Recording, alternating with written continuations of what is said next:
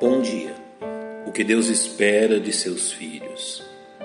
O leitor atento das Sagradas Escrituras encontra na primeira epístola do apóstolo João uma clara instrução quanto à necessidade da presença de evidências práticas do novo nascimento na vida daqueles que confessam a Jesus como seu único e suficiente Salvador demonstrando sempre uma zelosa preocupação com a preservação da verdade em meio ao povo de Deus, em detrimento ao engano reinante entre as várias seitas de seu tempo. O apóstolo trata de orientar seus filhos na fé, demonstrando-lhes a necessidade da presença de evidências específicas quanto ao cristianismo que praticavam, o que faremos bem em observar.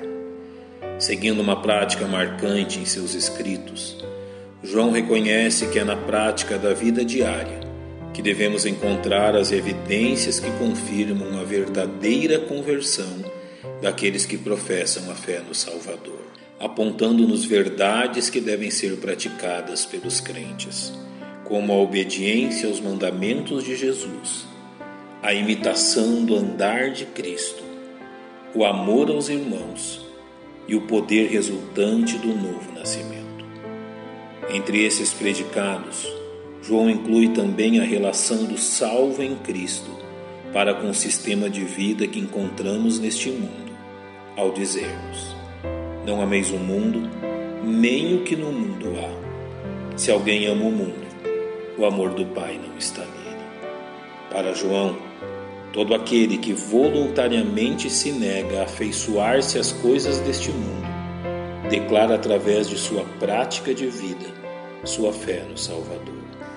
Ao observarmos os argumentos do apóstolo, o encontramos demonstrando que o salvo em Cristo não deve se afeiçoar pelo modo de vida deste mundo, uma vez que este modo de vida representa a tentativa de homens pecadores e se satisfazerem em um mundo onde a pessoa de Deus não é bem-vinda. Uma vez que as verdades centrais da revelação de Deus são abertamente rejeitadas por tais pessoas. O sistema de vida mundano nega que o pecado seja a força motriz que move a humanidade.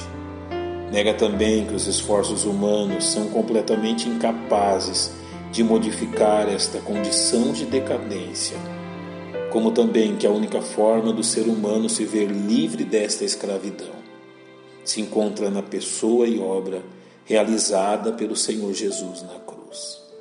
Desta forma, o amor do Pai não pode ser encontrado neste mundo, uma vez que a manifestação maior de seu amor, Jesus Cristo, não é bem-vindo ali. O que para João se confirma ao observarmos o que este mundo pode oferecer porque tudo que há no mundo, a concupiscência da carne, a concupiscência dos olhos e a soberba da vida, não é do Pai, mas do mundo. Para João, aqueles que viverão eternamente no céu devem revelar sua verdadeira cidadania através da santificação diária. É reconhecível que o objetivo de João não se limita apenas alertar os salvos quanto aos males provenientes do modo de vida mundano, mas também os encorajar a seguir o modo de vida reservado por Deus àqueles que nasceram de novo. E o mundo passa e a sua concupiscência, mas aquele que faz a vontade de Deus permanece para sempre.